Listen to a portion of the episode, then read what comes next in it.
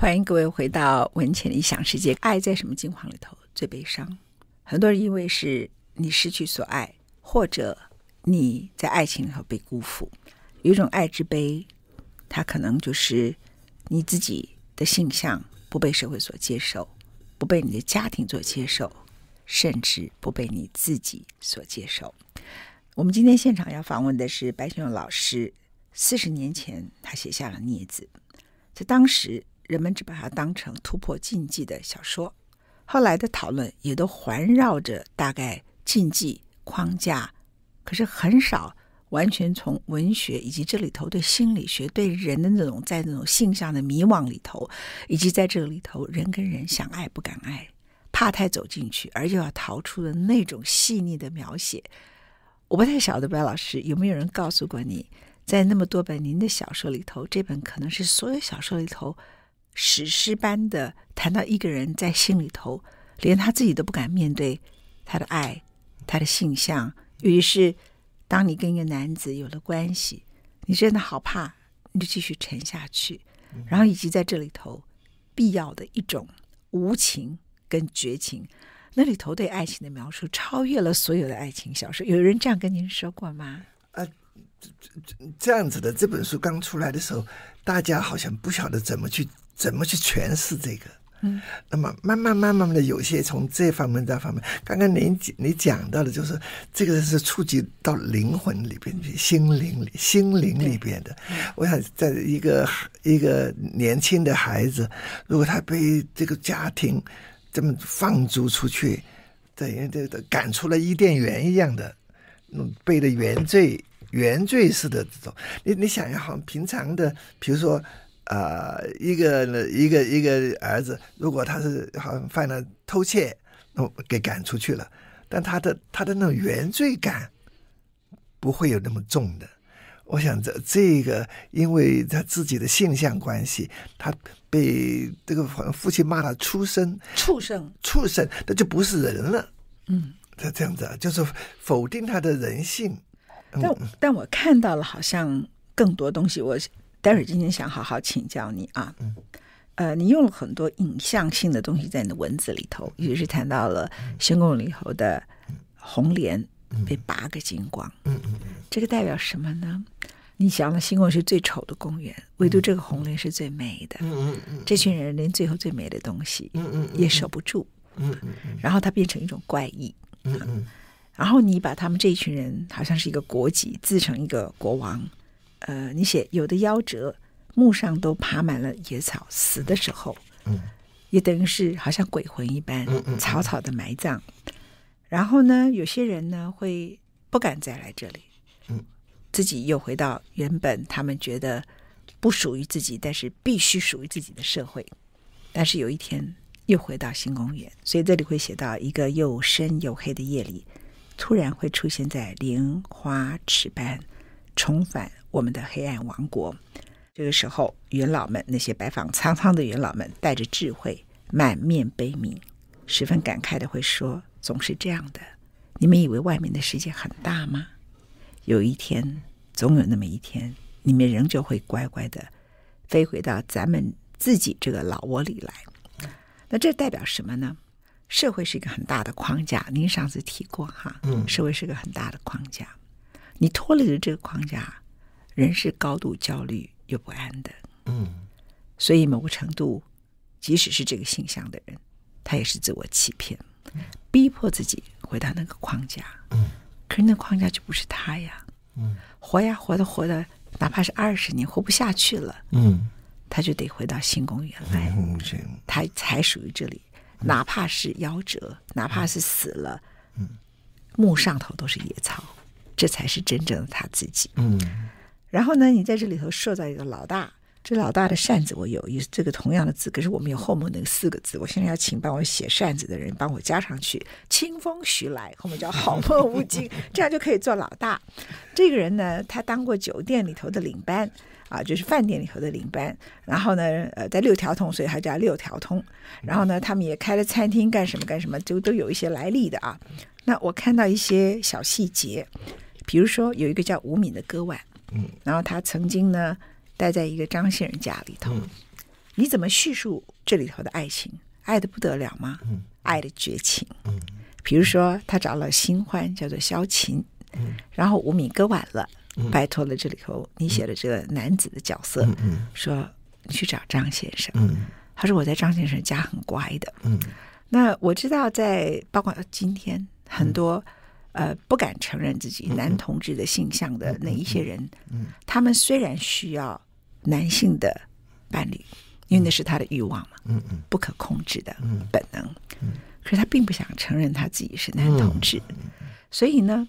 他就让自己变成训练的很无情，不断的更换年轻的伴侣，然后前面一个来了，踢走了，换后面一个，前头那个还惦着他，他已经全忘了，到今天还都是这样。嗯，然后呢，你在这里头写到吴敏割腕那天下午，到依照这个吴敏的要求，这位主角呢就到东华南路光武新村去找张先生，以前他住在张先生家，张先生家里头真舒服。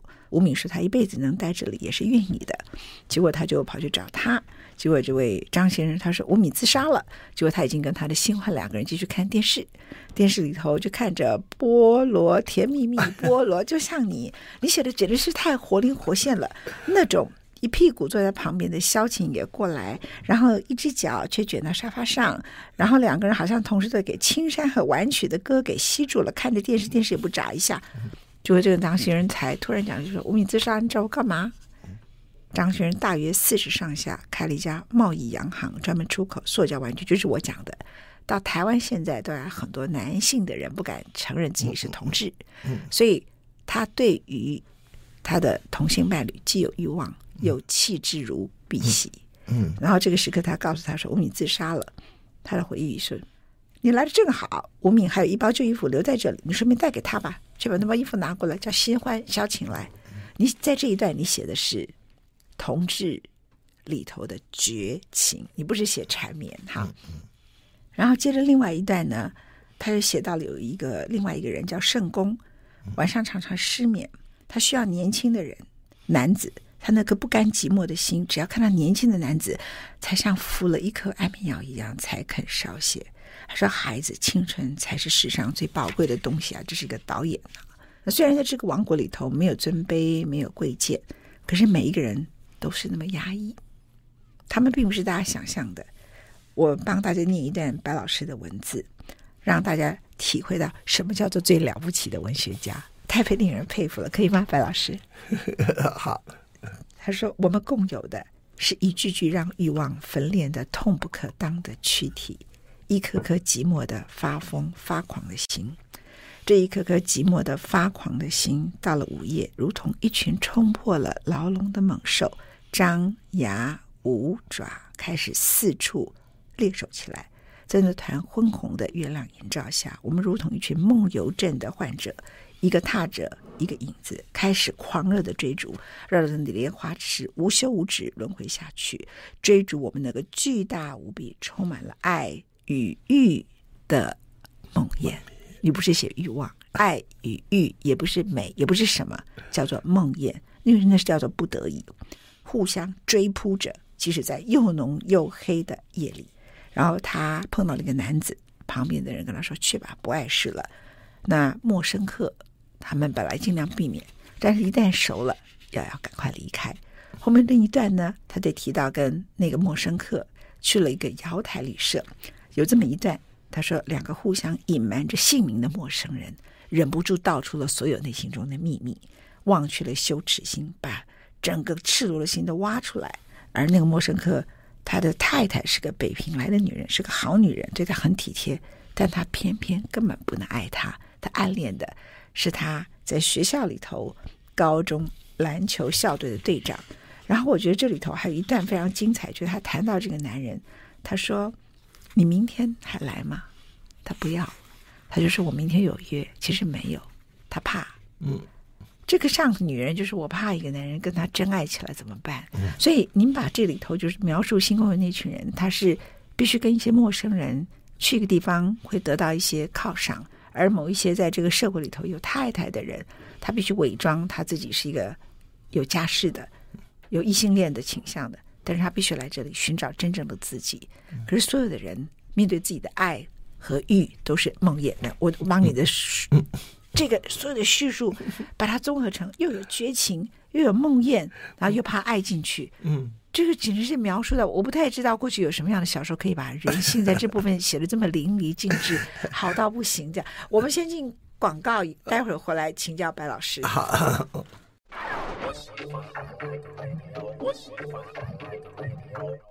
我刚才挑了几段，当然是在白老师面前班门弄斧了啊。但是我想让听众朋友，如果看过《孽子》有一点遗忘，或者是看《孽子》的时候，他可能心里头有一种抗拒，或者他有一种理解。但是我想让大家觉得，这不是只有讨论同志不同志、禁忌不禁忌的问题。其实那个禁忌在一个人的心中，他爱不敢走进去。并且一旦走进去到一个阶段，他必须把它绝情的切掉。然后呢，人可以伪装成自己是一个有妻子的人，然后在那里寻找真实的自己。在这里头的所有的挣扎，就是最后那两个字叫做梦魇啊。那那请白老师说一下。好，我文倩，你你刚刚提到那几段，正好是可以说是我在在同志的他的情感的面面观，可以好几种不同的。当然。我想异性恋也有很多很复杂、很复杂的，但同性同志呢，因为社会的压力，还有这个家庭的压力啊，所以他的压抑的特别深。因为压抑特别深，他的内心的渴求特别特别强烈，特别强烈，特别强烈，有时候强烈到扭曲掉了，扭曲掉，嗯，扭曲掉了，因为他不敢承认，是吧？啊，就是这这。这个因为情感太浓的时候，他自己承受不了，就把他这这一刀两断，嗯，变成很绝情的一个人，嗯，那么分几段讲，你你提的那个红莲很有意思。我新公园的时候，我在写那个红莲的，当然我那时候想的是，真的新公园从前是有莲花了，不过都写的时候写写写，好，我想在这里面变成一种象征了，对，变成象征，象征那个，那因为是当时龙子跟阿凤最。两个人最相爱的时候，龙子把那个莲花池里面一朵红莲采下来，给阿凤，等于是他的爱给他。阿凤捧在手上的时候，龙子说，好像一团红的火，嗯，在燃烧，嗯，所以他们两个讲的浓烈，也也是他们两个最原始的，也是最纯情的，嗯哼，那那那那种爱的。后来那个莲花被拔掉了，什么？他们他们那段爱情。这就世上没有了。没有了。我想我那段故事是讲这个啊。你讲的张先生那个，我讲也是很有意思的一一个典型。他很需要爱，而且很需要年轻孩子的爱，但是自己非常的，因为因为要的太多，他就害怕了，嗯，变成还有一种 fear，一种自己的恐惧，恐惧，恐惧那个年轻的孩子会抛弃他，所以他先抛弃，先抛弃人家。先抱歉，所以一个一个，当那个孩子也爱上他的时候，他怕了，万一他再抛弃他走掉怎么办？啊，所以他先下手，先下手就把自己的感情先断掉。我想那个张先生的那种的绝情也是变，因为扭曲，扭曲掉了，扭曲，扭曲掉。他的绝情事实上是因为他生怕被抛弃，嗯，或者。他也生怕她跟一个男人太固定、太深爱，会不会？那怕的，是怕的怕的，恐惧，各种的恐惧，各种恐惧。哎呀，讲起来人也很可怜，这也太可怜了。这是人非草木，孰能无情？这个情字很麻烦。人非草木，孰能无情？所以做到无情的很大的原因，其实是他有非常多的扭曲以及自我防御，对不对？就是。就是说各种东西，有有些你看着他，看着他好像冷心冷面的，嗯，其实他内心的那种那种的情感的可能更加更深更可怕。我想张张先就是一个例子。后来我最最后这个小说的结果，后来张先生中风了，嗯，那个吴敏又回去照顾他，照顾他。我自己觉得蛮动人的，就他最最后他要等他自己残废了。他才承认承认。他的爱，就是。那其中有一段是你谈到，即使身为在新公园的一个小年轻人，嗯、就这个主角，他碰上了一个陌生人，嗯。啊，这这一段太精彩了。两个陌生人都不说出名字，嗯，这是神秘，嗯，搞神秘其实是这种怕社会，因为社会在同志里头是禁忌嘛，嗯，那如果他们怕别人知道他们是同志，或者他们是被赶出家门的，嗯，他们也知道这个社会跟他们是格格不入。我想直到今天都仍然是这个状况，嗯，只有少数圈子里头，时尚圈啦、演艺圈啦，很多人的同志很公开，嗯，那这群人的问题就不大，你知道。但是只要那个家庭不接受那种扭曲，或者他自己的成长背景里头，他不可能承认他自己是同志。假设是这两种类型的人，大概都会走上这种。你觉得，就他们就把自己都不给人家找名字，然后可是呢，这么精彩的就是两个陌生男子，可能他一辈子不愿意跟人家说出来秘密，他们就躺在一个旅社的床上，光着身子。嗯。那那个光着身子是一个象征，他就彻底的赤裸裸把自己很多的秘密全部都嗯嗯。都倒出来。嗯，那那么赤裸的全部都倒出来的时候，突然觉得两个完全陌生的人，彼此不知姓名的人，突然在那一刻在世界里头，在地球上好像最相近。嗯，那因此问他说：“明天还可以见你吗？”嗯，那个年轻男子说：“我明天有约。”因为他也怕，你在谈怎么这么多怕？对对，我想，因为很多同志不愿意暴露自己身份，因为社会的关系、家庭的关系或者各各种关系。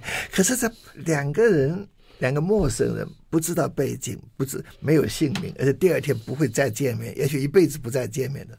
他在这这一刻，刚刚我您提的时候，就是两个赤裸身子，就没有任何的隔阂的时候。人与人之间，我们我们在我们穿上衣服，我们有这个社社会的 bar social barrier，一个社会的这个这个这个隔阂，总总是有的。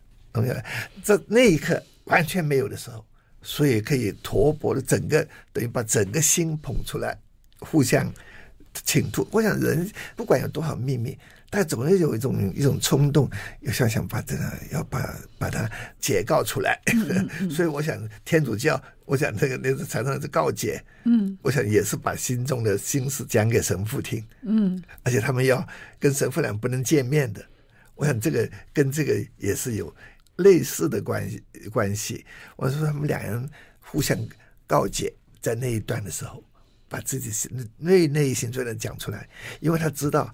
因为这讲的这可是没有危险，没有负担，因为第二天不见面了。所以真正知道他秘密的是那个从来不认得他，彼此将来也不会再碰到的，嗯，相逢不会再相识的 陌生人，对，对不对？对对。我觉得您这个写的太好了啊！然后有一段里头，你提到他，他说当时他爸爸临走的时候，嗯，因为他爸爸死的时候也是备极哀荣，很多官府的人来，OK。他问他说：“六张犁在哪里？”这样子，嗯，他说：“我父亲临走时对我说，你这一去，我再是一天，你不许回来。所以我等到我父亲过世后才回到台湾。我在这一美国一等，等了十年。他也想去坟上看爸爸，他不恨吗？等你死啊！就是白老师，我看到你写这段文字的时候，您其实没有延伸出更刻薄、更难听的字眼，可是这种感觉是一种触动。我一等。”等了十年才能回来，等什么呢？等他死，因为他不要看到我。但我呢，还想去坟上看他。然后接着谈到他说，他在美国有一个怪名字 Stephen Angie。他说：“其实啊，我从来不告诉别人自己的真姓名。在美国的时候，这个时候他才开始说，其实我姓王。然后这个主角说，我姓李，才暴露身份。他们叫我阿青。哈，就是那个时刻。”不告诉任何人他们姓什么的，嗯、十年都不说的，嗯、说了其实我姓王，嗯、那他说其实我叫阿青啊。那他提到纽约阴影下面，在中央公园躲藏了十年，纽约最黑暗的地方，你听说过吗？巴老师，你写这个小说的时候，您几岁啊？小说时候大概是呃四十岁不到吧。我因为我当时在看您写这个小说，嗯、那天在家里头翻阅，于是我是在夜晚哦。月黑风高的时候看的啊，夏天风吹过来，那我在看。我最想问您的是，因为我知道你这本小说你很重视，写了非常多年，你也提到，嗯嗯，结局也改，然后这个也改过来，那个也改过去。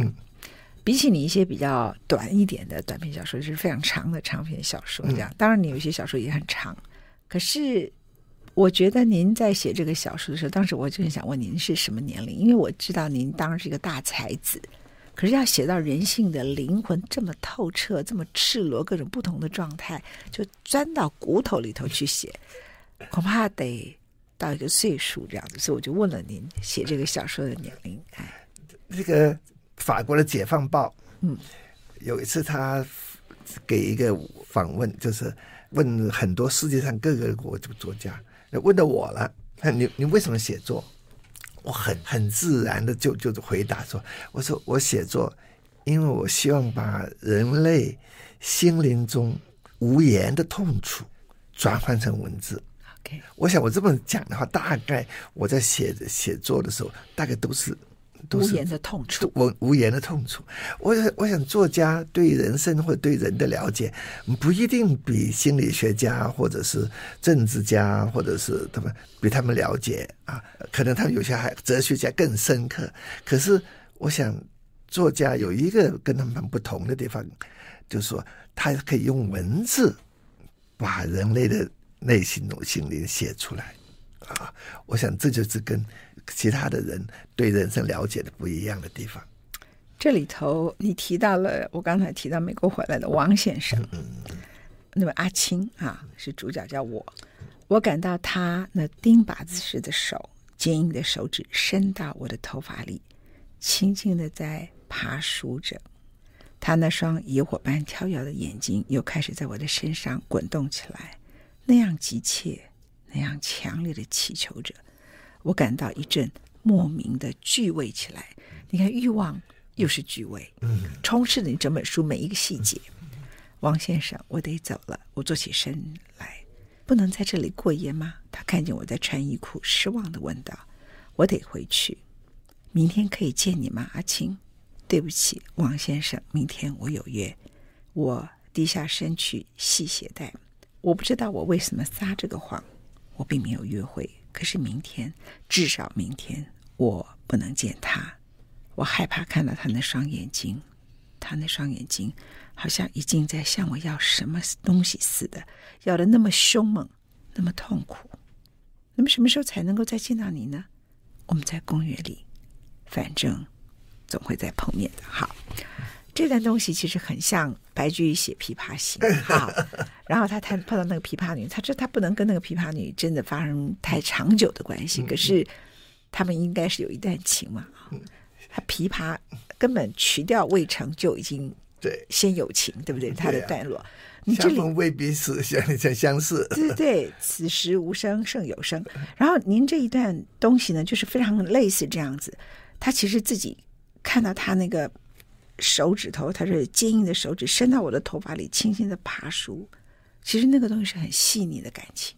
其实他看到他的眼睛，嗯嗯，他怕了，他要走。我想王王奎龙他跟阿凤那一段，他就是这个人爱的太猛烈了，太猛烈了，太猛烈了。所以的这个人呢，就最后就是跟阿凤的这个很很悲剧的收场。嗯，所以他多少年他在找救赎。嗯，他看了阿青。他觉得阿青整个人的有点楚楚可怜的，在公园里边自自己在在吊里头，突然间他想到了他死去的那个被他杀死的那个阿凤的，所以他那种的感觉，那种强烈感觉，阿青感觉到了。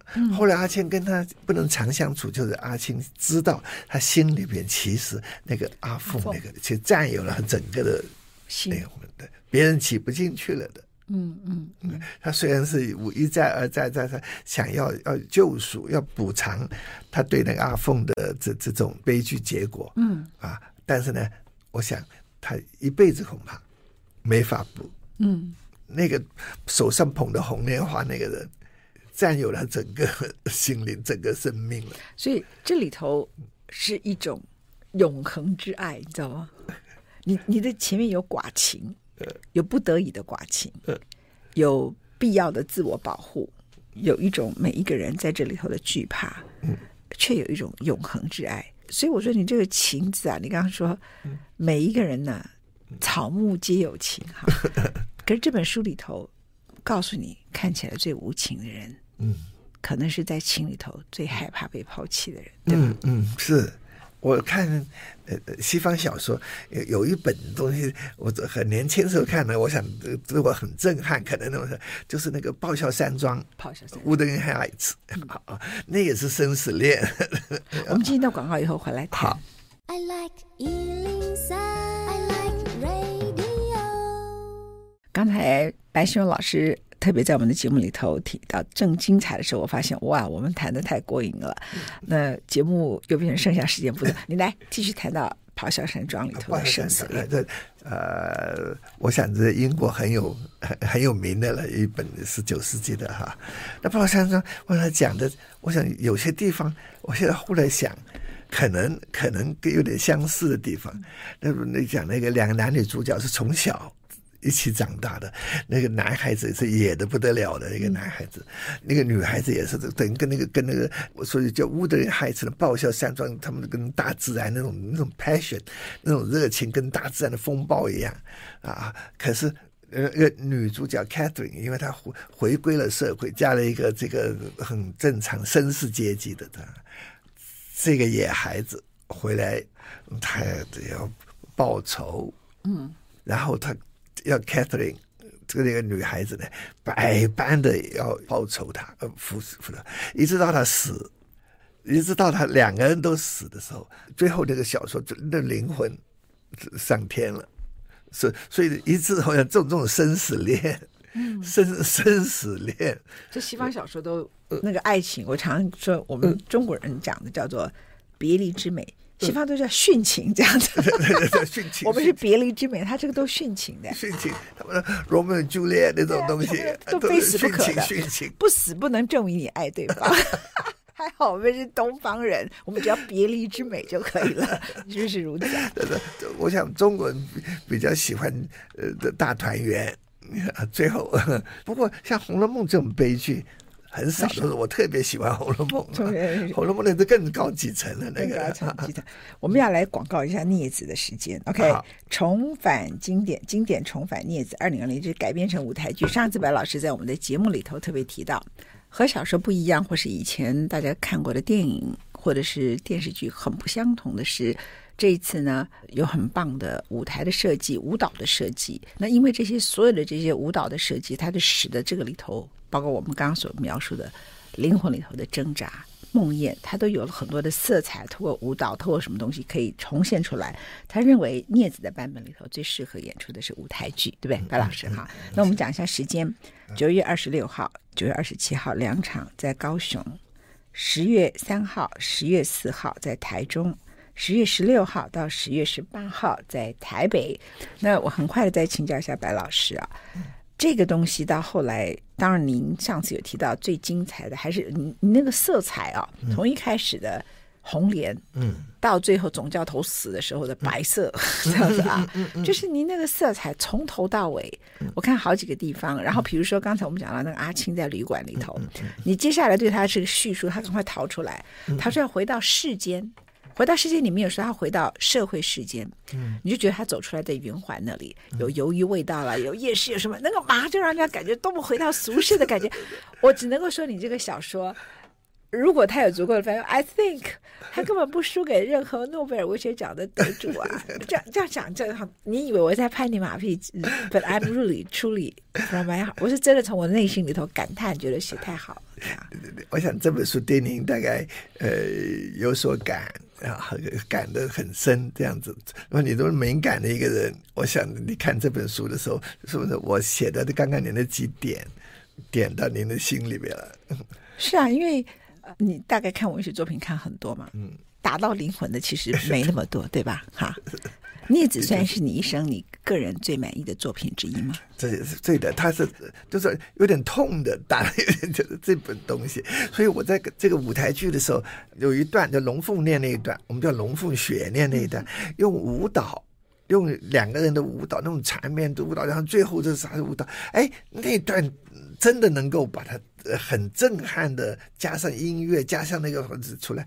哎呀，我看到自己那段也不禁。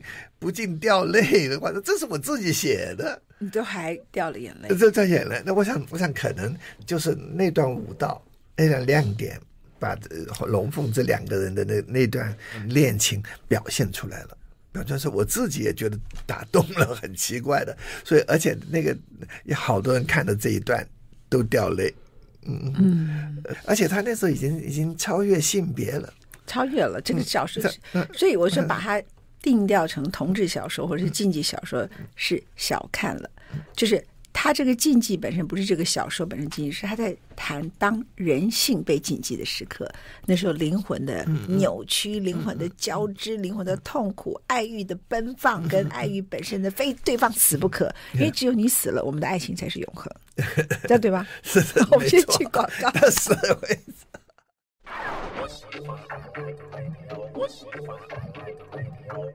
我们再重新告诉各位，这一次。白熊老师一生最重要的创作《镊子》搬上了舞台剧，也可能是最好的一个表演形式。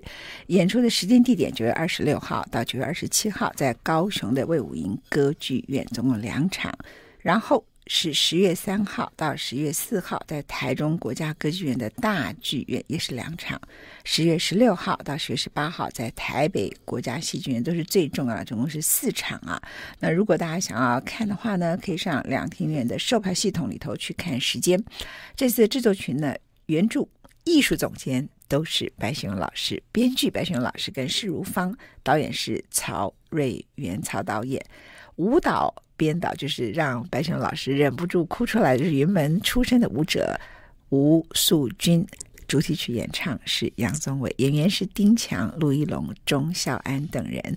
希望各位可以去看这个，你其实真的会打中你灵魂的这一出舞台剧。题字的是。董阳姿，非常谢谢白老师。今天时间太短了，我一次访问你就觉得时间太短，意犹未尽，怎么办？讲不完，讲不 讲不完，讲不完，讲不完啊！我们俩只能死了才讲得完。